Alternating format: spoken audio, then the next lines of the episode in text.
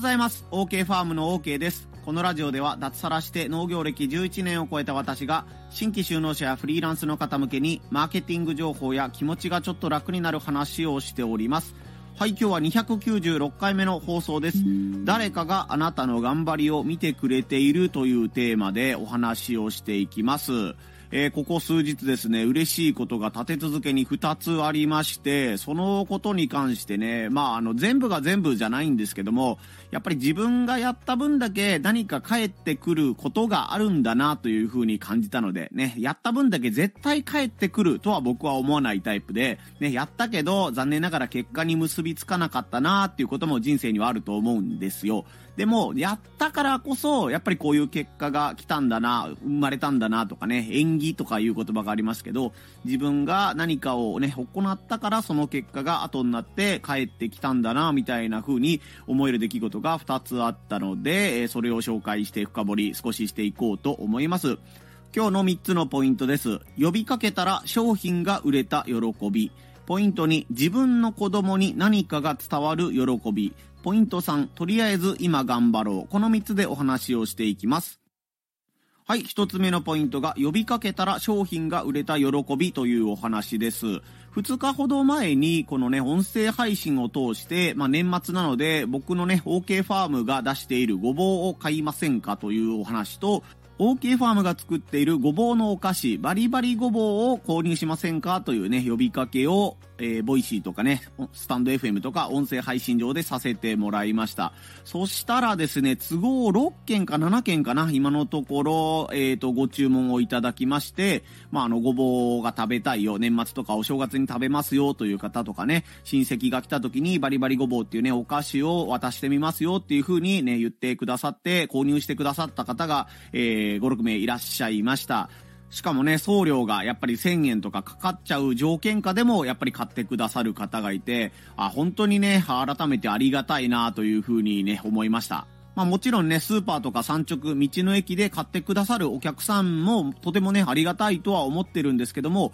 こういう風に僕がね、SNS とか音声で呼びかけたから、せっかくだから買ってみようとかね、えー、待ってましたみたいな感じで購入してくださるね、方が、そのコメント付きで購入してくださる方を、本当にね、ありがたいなという風に思っています。ちょっと早いんだけど、お年玉をもらったとかね、それこそクリスマスプレゼントをもらったような気持ちで、そのね、注文の画面を、えー、昨日見たたりして嬉しいなという風に思ってました。で、なんで売れたのかなっていうのをこういう時に僕はなるべく考えるようにしてるんですけども、これに関しては本当になんか自分がこの2023年地道に音声配信をしてきたからこそ売れたね、あの数件だと思うんですよ。もう北海道とかの大農家でね、もう年間取引高で言ったら何トンとか何十トンとか商品をやってる方からしたらね、あ、たかが10キロかとか、たかが20キロかぐらいのお話に聞こえるかなとも思うんですけども、こちらからね、あの、やっぱりこの毎日情報発信を積み重ねて、僕が何て言うんだろう、その他大勢の農家じゃなくて、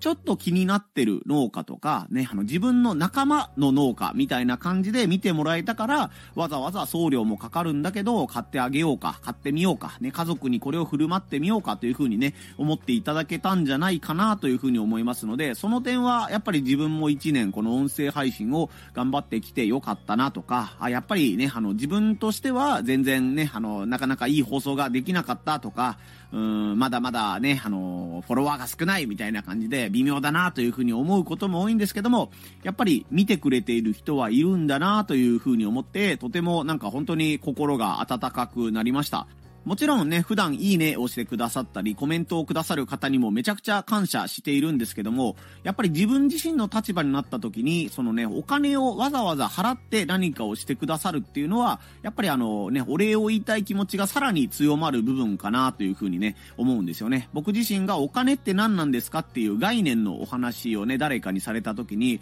やっぱり僕はこの信用の対価ですというふうに僕はあの、他の人に説明することが多いんですよね。この自分にとってで大切なもの、すべてではないけど、人生の中でとても大事な風に思っているものというね、このお金を、この OK ファームにね、預けてみようかとか、預ける代わりにごぼうを送ってくれて、ね、そのごぼうで自分の楽しい年末を過ごしたいという風にね、思ってもらうね、その対価としてね、あの、お金を渡してくださるという風に僕は解釈しているので、そのね、信用に値するだけのお金を払っていただけるという風に感じて、とても嬉しく思っています。これが一つ目のポイント、呼びかけたら自分の商品が売れた喜びというお話でした。二つ目のポイントが自分の子供に何かが伝わる喜びというお話です。えー、ちょっと以下ね、親バカなトークが続くんですけど、ちょっと聞いてください。本当に僕はね、ちょっとうるっとしたんですよ、今日の朝。ね、今日12月25日の朝なんですけども、ね、あの、例によってね、あの、まあ、一般的なね、ご家庭にね、12月24日の深夜に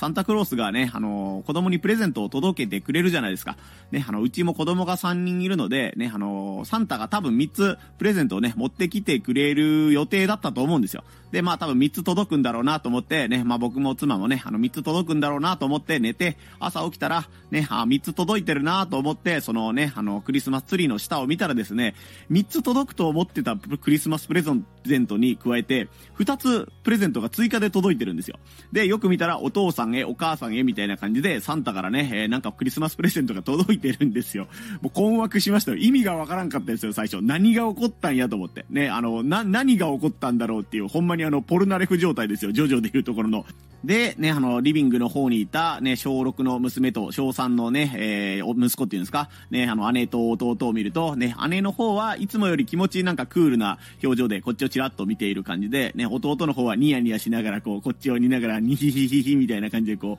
う、笑ってるような感じでね、ああ、なんかね、あのー、二人分サンタが追加で持ってきてくれたんだな、みたいな感じでね、メリークリスマスお父さんへ、みたいな感じのメッセージ付きで、そのね、えー、商商品というかもう物が置いてあってですね、あの、父、母ともにとても感激したというお話でございます。まあね、あの、このクリスマスプレゼントというのが、あの、サンタから届くというのは、まあ、ご家庭にもよると思うんですけども、小学校あたりでね、終了になっちゃう人とか、中学校まででね、おしまいになっちゃうとかいうね、ご家庭がまあ多いんじゃないかなとか僕のイメージであるんですけども、ね、あの、そろそろこのイベントもね、えー、落ち着くのかなと思っていたところで、まさかのね、あの37歳にして、僕らの方が、親の方が、えー、プレゼントをね、もらうということが起きまして、なんかとても嬉しかったんですよね。まあ僕もその人間関係とかで悩んだりするし、ね、すべての人に優しくしなさいとか、全員と仲良くしなさいっていうことは僕はできないタイプの人間なんですけども、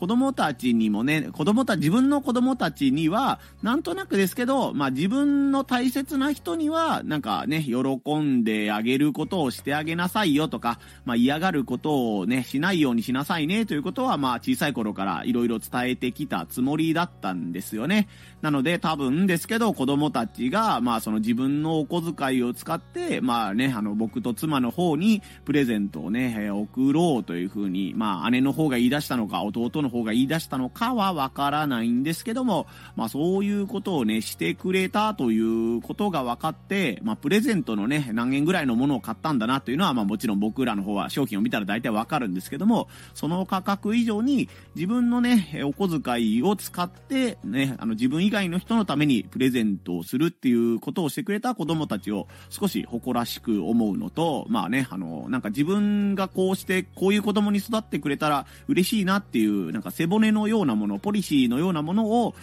知らないうちに身につけてくれていてとても嬉しいなというふうに感じました。完全な親バカトークなんですけども、やっぱりこれもね、あの、こういう人間になれなさい、なりなさいっていう風になったんじゃなくて、まあ、あくまでね、うーん、道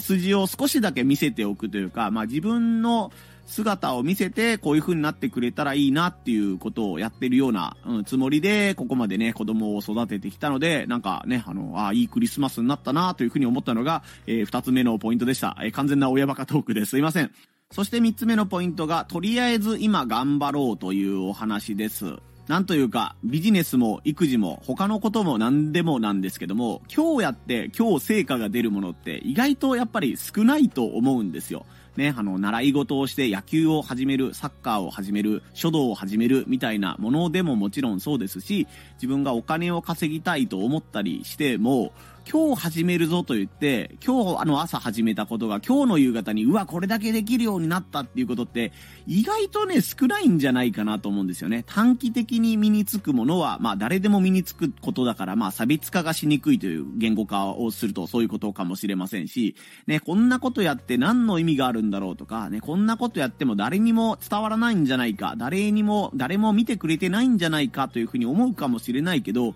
やっぱり今日をやってそれを続けていくことによって、あ、なんかあいつ頑張ってんなっていうふうにどこかのタイミングで誰かが気づいてくれるものなんじゃないかなというふうに思うんですよね。まあ自分から PR するかしないかとか、そのね、あの頑張るジャンルによって気づいてもらいやすさとか、気づいてもらいにくさとか、ね、あの成果の出やすさ、出にくさみたいなものはあるかもしれませんけど、やらないと何も始まらないみたいな感じですかね。やったら必ず成功するというふうには僕は本当に思ってないんですよね。やってみたからこそ自分の苦手分野だと気づいたとかダメだったとかいうこともあるかもしれないんですけども、でもそれもやったからこそ気づけたことだと思うので、これからもね、軽率にいろんな挑戦をやったりとか、まあこんなことやっても無駄なんじゃないかなとか思ったり、周りには現れるんじゃないかなということもあるかもしれませんけど、自分が面白いなというふうに思ったこととか、ね、あの、これは絶対今後自分のためになると思ったことは、どんどんこれからもね、やっていきたいなというふうにね、そんなことを思いましたというお話でした。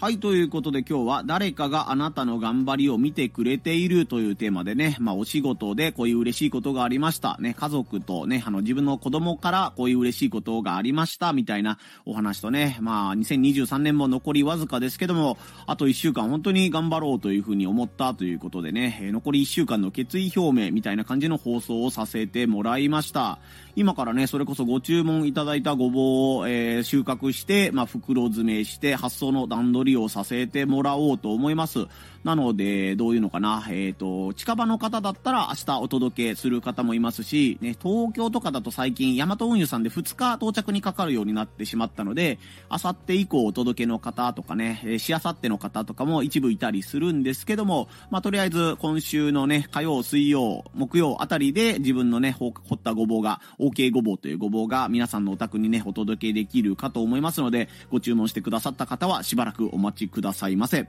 本当になんかね、人生何が起こるかわからないなっていう風にね、思ったね、2023年のクリスマスの朝だったので、自分のね、子供に負けないように僕もラスト1週間ね、いいね、あの1週間を過ごそうかなと思います。